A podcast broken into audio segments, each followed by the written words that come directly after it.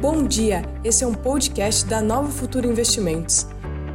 Acompanhe agora o call de abertura com o nosso economista-chefe, Pedro Paulo Silveira. Bom dia a todos, vamos começar o call de abertura hoje, segunda-feira, dia 24 do 8. A última semana completa de setembro, já foi, de setembro, de agosto, já foi, né? Uh, foi rápido agosto. E está um agosto bem característico de agosto. A Bolsa completou na sexta-feira um retorno acumulado em agosto de menos 1,35. Menos 1,35. Quer dizer, subiu, caiu, subiu, caiu, subiu. Menos 1,35. Não decidiu para que lado vai.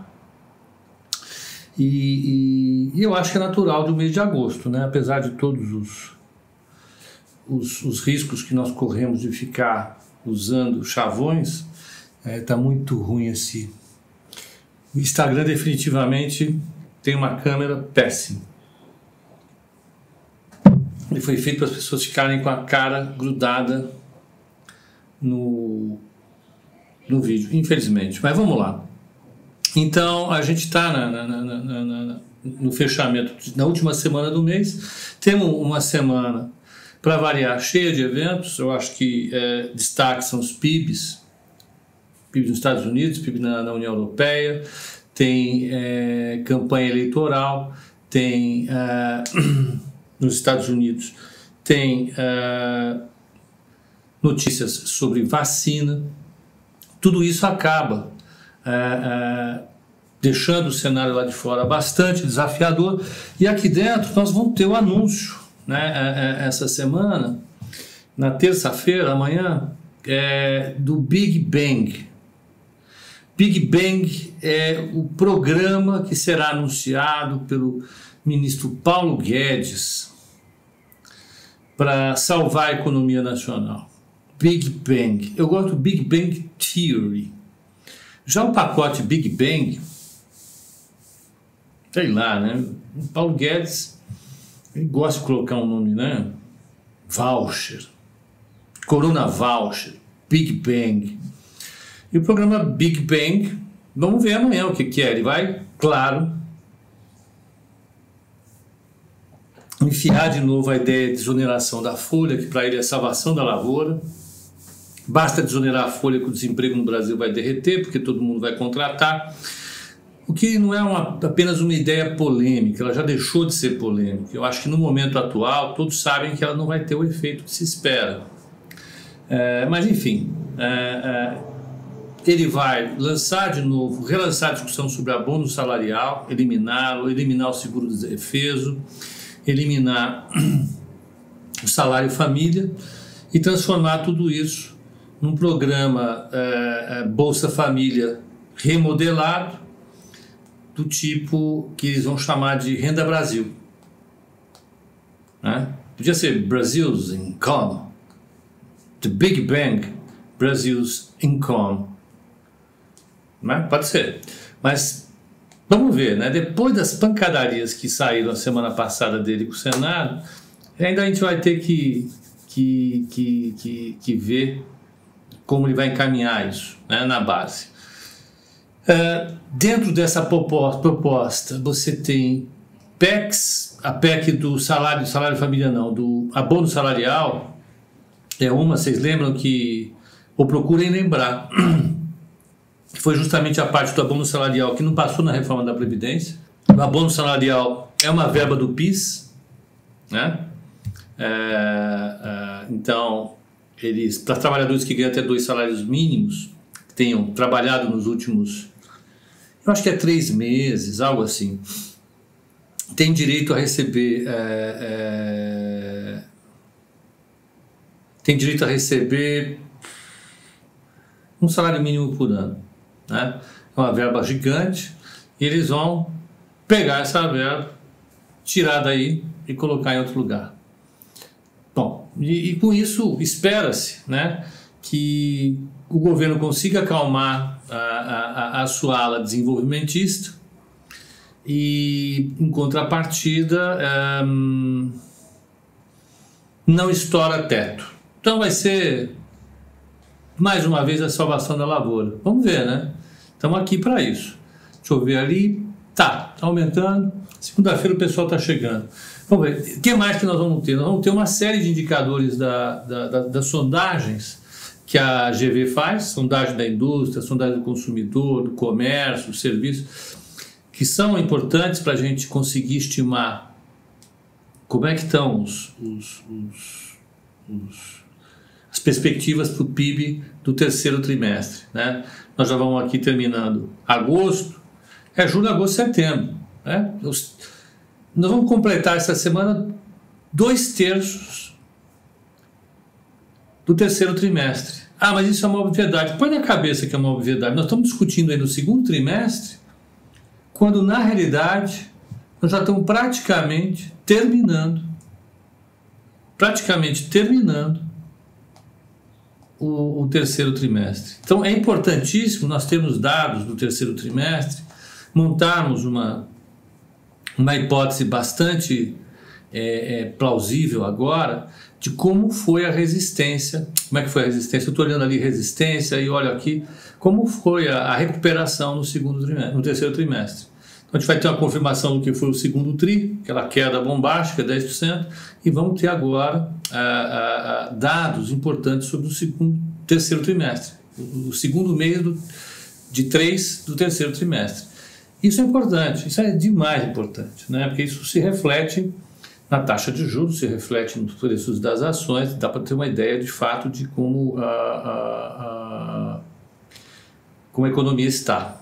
Né? Então, Vão ter os indicadores, vão ter IPCA, IPCA 15, IPCA fechado no dia 15.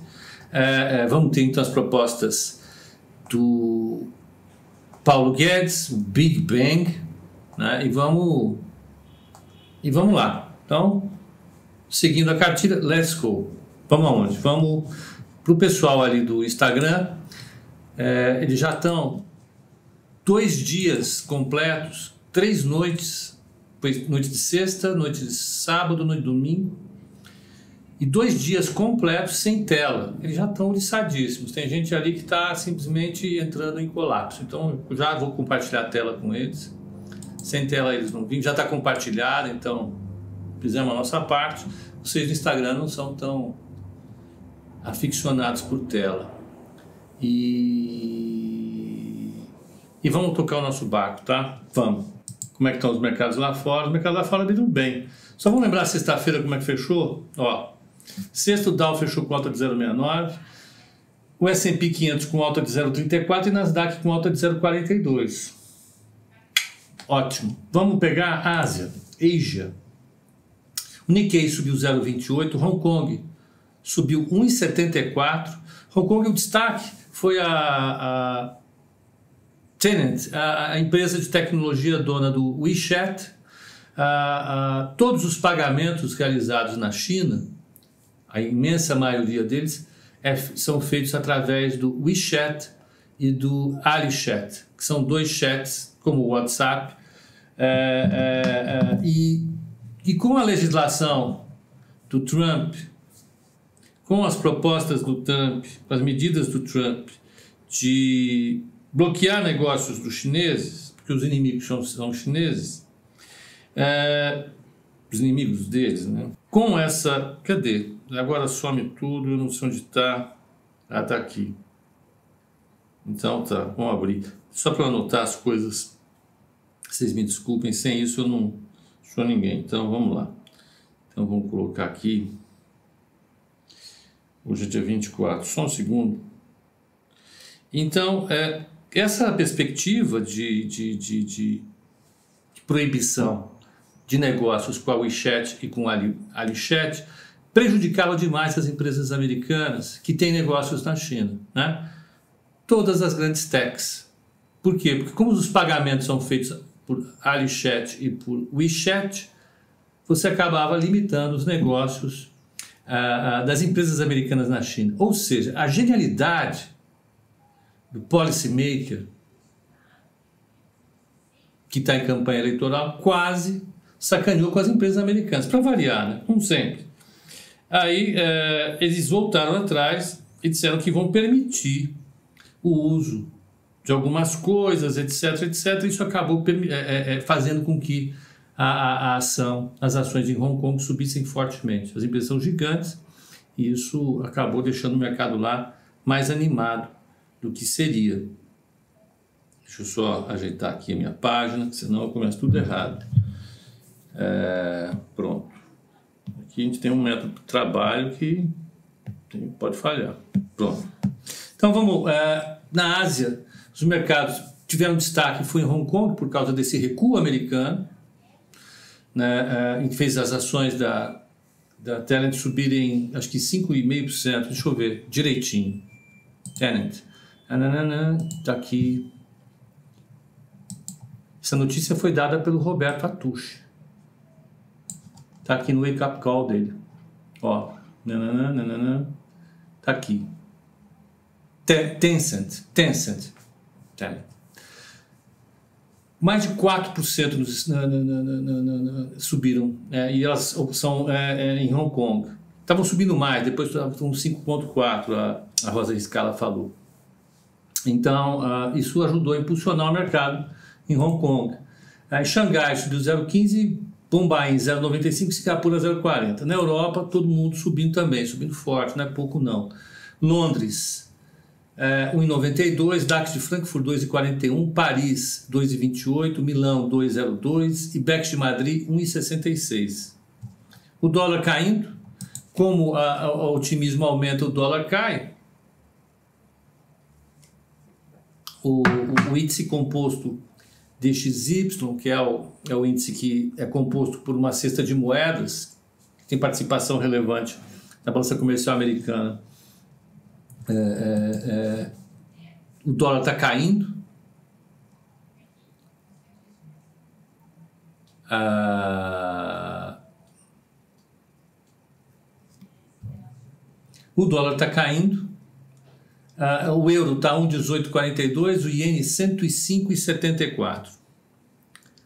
Uh, chegou Ludwig von Mises, duas regras que o investidor jamais deve transgredir na quadra, na quadra atual. Um, nunca compre a narrativa da extrema imprensa, coisa que eu faço, né? porque eu leio Bloomberg, New York Times, Washington Post, Financial, Financial Times, Valor, Folha de São Paulo e Globo. Eu tenho que ler. Então, já fiz, estou errado. Segundo, jamais aposte contra a dupla Bolsonaro-Guedes e equipe ministerial. Vão Mises, mais uma vez, nem rir nem chorar, compreender. Esse é o melhor método que a gente tem. Torcer, eu não torço, nem contra nem a favor. Então nós estamos parcialmente bem. Então o, o euro está subindo, o iene está estável, vamos pegar a taxa de juros. taxa de juros de 10 anos nos Estados Unidos está 0,643. Está extremamente de lado. Ou só de lado, só de lado, extremamente de lado, não dá para ficar mais de lado do que já de lado. Né? Então, Alemanha, menos 0,49, ela está no nível que estava na sexta-feira, caindo bem. O Arthur está dizendo, a luz da janela estourou um pouco. Estourou no Instagram, o Arthur estoura completamente. É, a câmera, a regulagem de câmera do Instagram é feita para ficar com a mão perto. Ó. Se você fica com a mão perto, não estoura. Se você afasta, estoura. Não tem como resolver isso. Se eu uso a câmera do iPhone apenas, fica super bem. A câmera do computador, super bem. Coisas do, do Insta, né? O Instagram ele tem imperfeições que, quero crer, são, são propositais que eles têm tecnologia para resolver isso tranquilamente, mas não querem resolver. Não sei qual a motivação do Instagram para deixar o aplicativo deles tão tão ruim assim. Não sei, sinceramente. Uh, mas enfim, paciência. Uh, eu vou começar a fazer os calls a partir de, de hoje à noite lá na corretora. Então lá esse problema de luz é mitigado, tá? Uh, vamos tocar o nosso barco? Pepe, você acha que a fala do Bolsonaro ao repórter pode atrapalhar a Bolsa hoje? Eu acho que a Bolsa não, porque a Bolsa ela é, ela é sensível apenas à desordem institucional e não causou uma desordem institucional, né? Eu acho que não.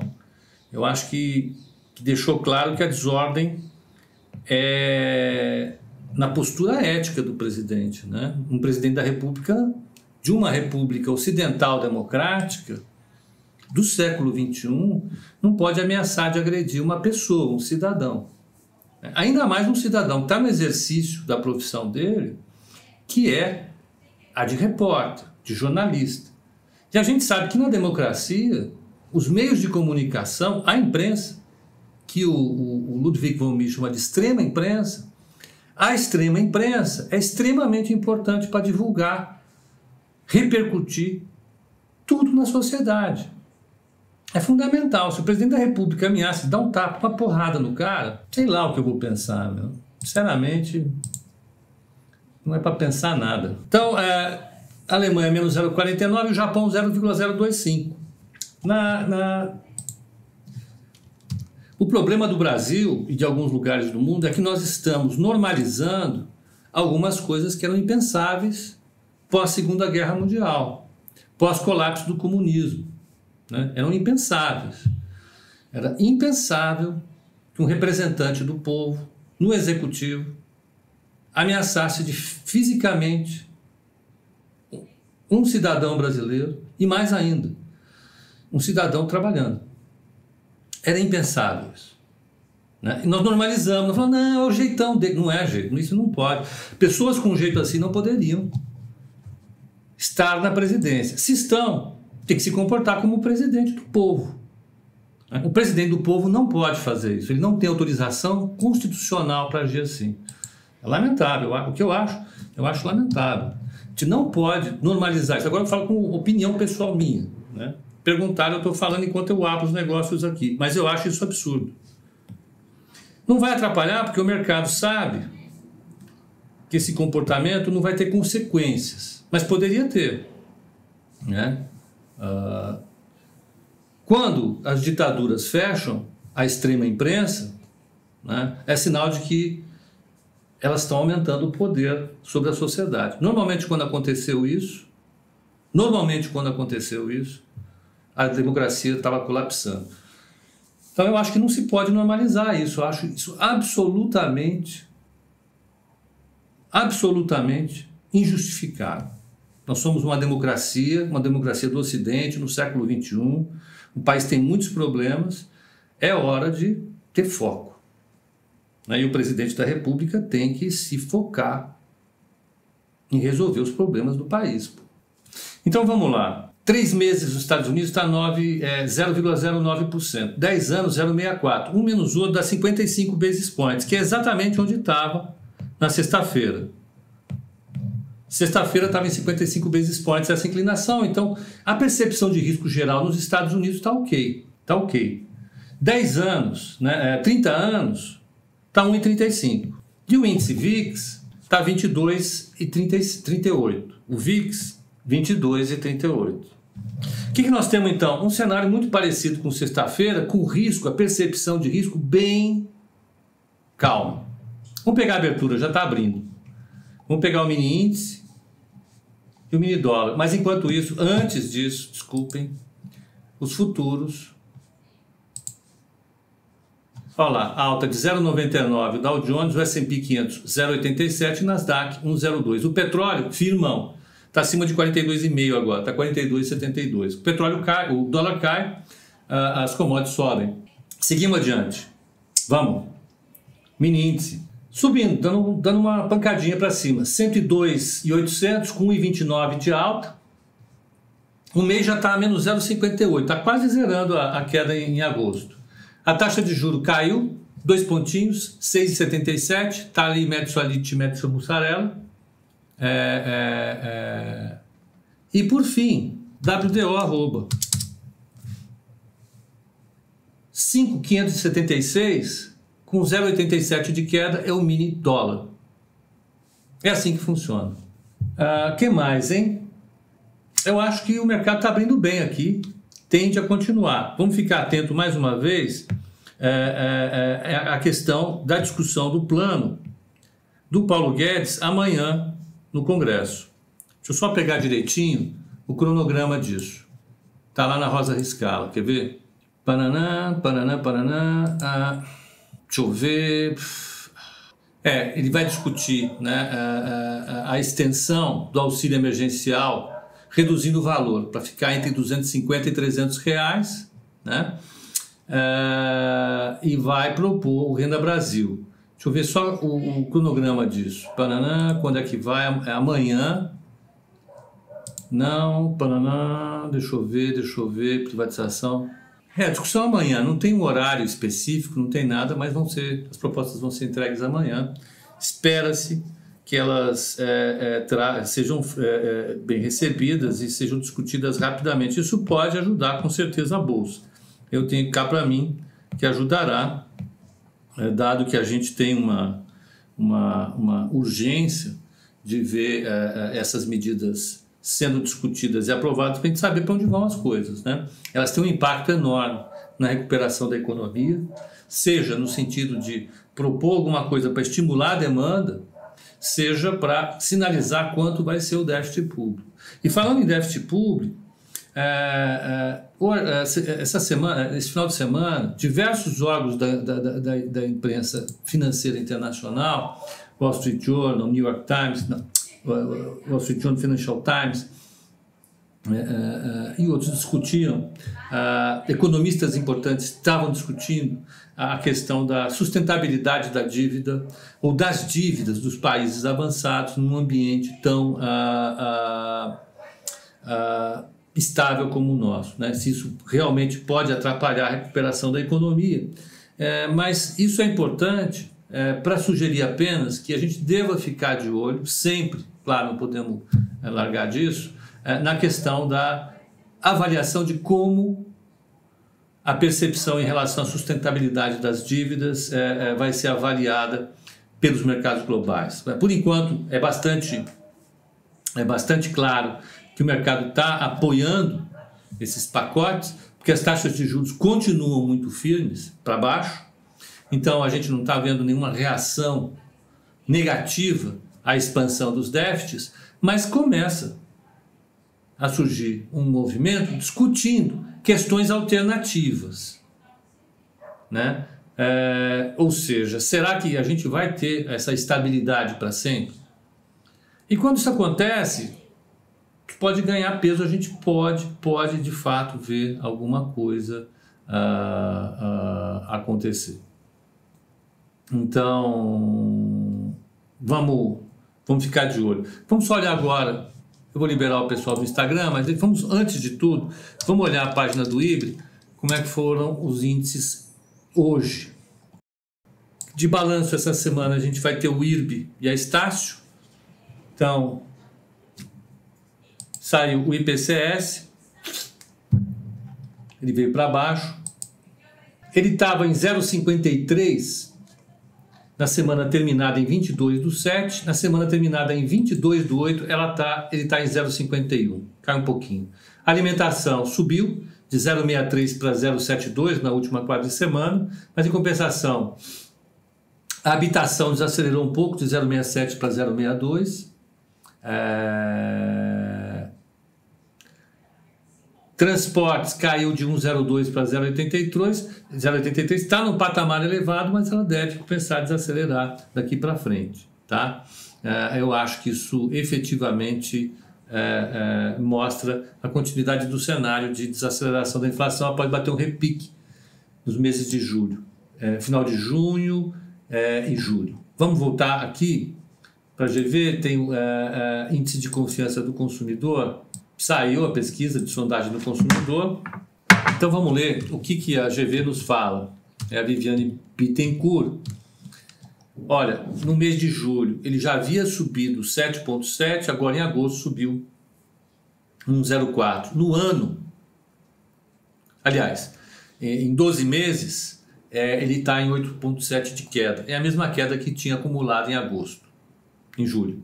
Então vamos ver o que a Viviane fala. A tímida alta da confiança dos consumidores em agosto representa uma desaceleração no ritmo de recuperação iniciado em maio, o que está em linha com o que está acontecendo no mundo todo. Né? Uma queda forte em março, abril, maio, junho, recuperação forte, julho e agosto desacelerando. Né? O avião aí subiu, aí embicou um pouco mais para cá.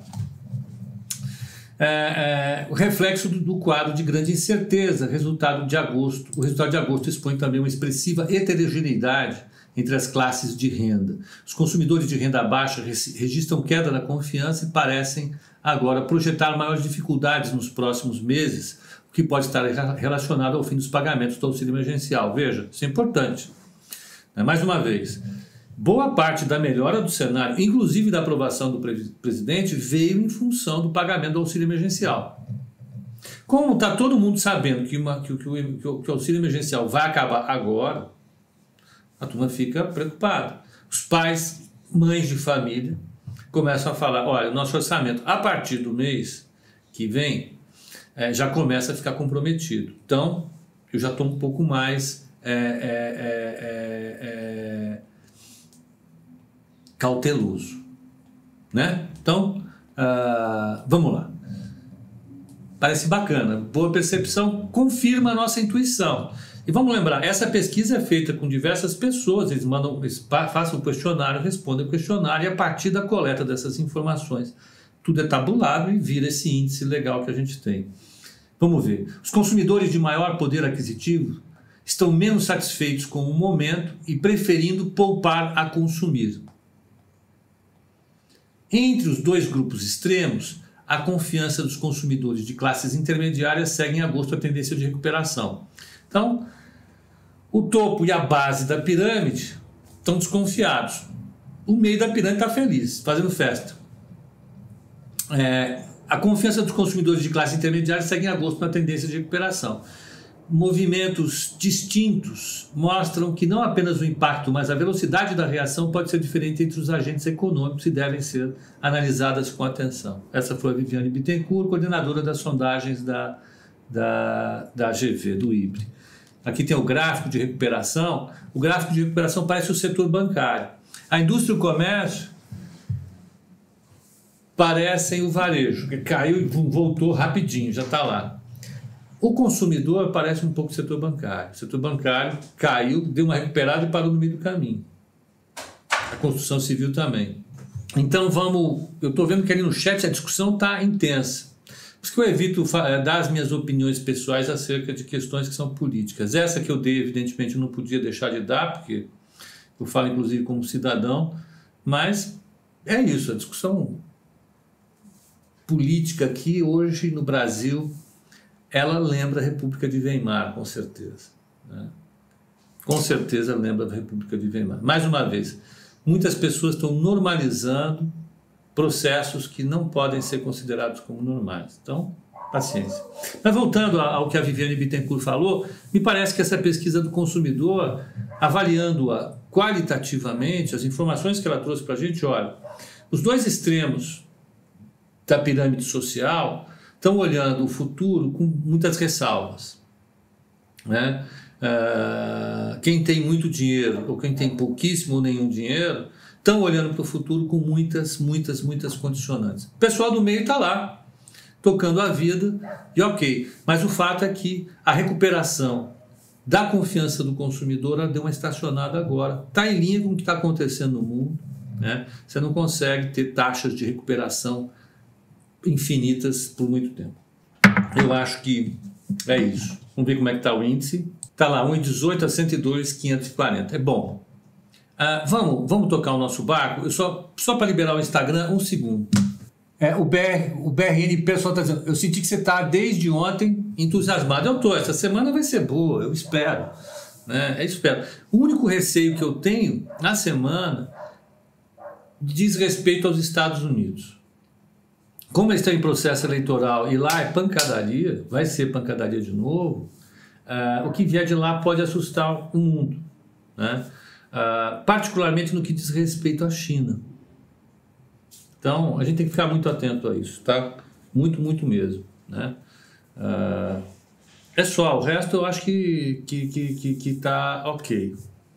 Uh, deixa eu então só para liberar vocês aí no Instagram, eu vou pegar a coisa que o Kate falou que é importante, olhar o relatório Focus, vamos olhar o BCB, vamos ver, faz tempo que eu não falo aqui do relatório Focus, para te dar uma, uma olhada como é que está. A gente falou, acabou, acabou, acabamos de falar da confiança dos consumidores, vamos ver como é que está a confiança do mercado em relação a, a Não, eu vou ter que pegar aqui. Uh, política monetária, expectativas do mercado, relatório foco, um segundinho só. Relatório Focus. Espera aí, estou abrindo. Leia o relatório Focus. Relatório Focus. Pronto. Muitos cliques para chegar, né?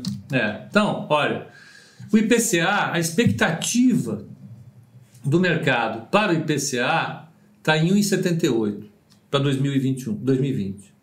Então, para o ano que vem, o IPCA esperado é de 3%.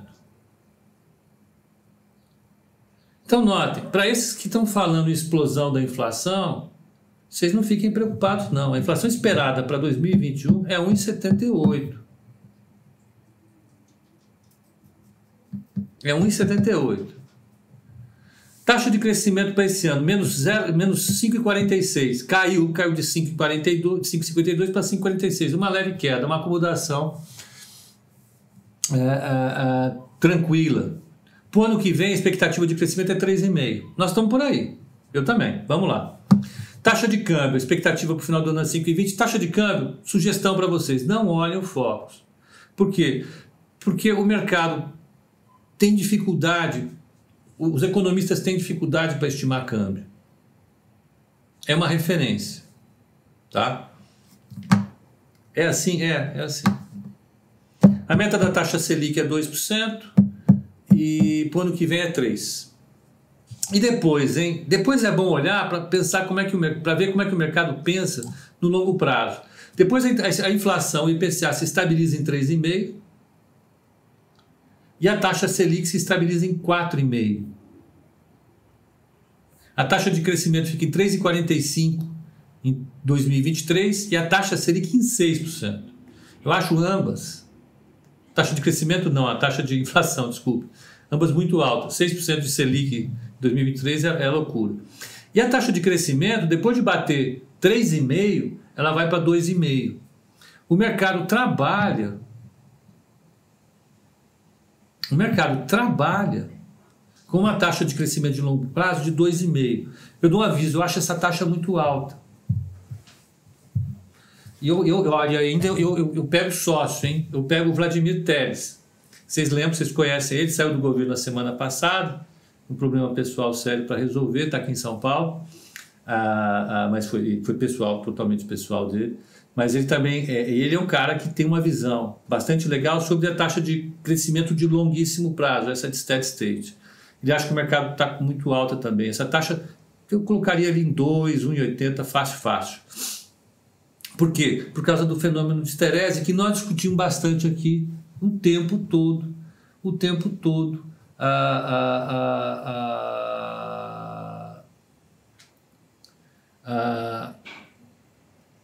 bastante. É, é, eu tenho falado o tempo todo sobre a questão da esterese, ou seja, os efeitos de longo prazo de um choque como esse que nós tivemos. O Márcio está desesperado para a gente falar sobre JBS. Tá bom, vou falar, tá?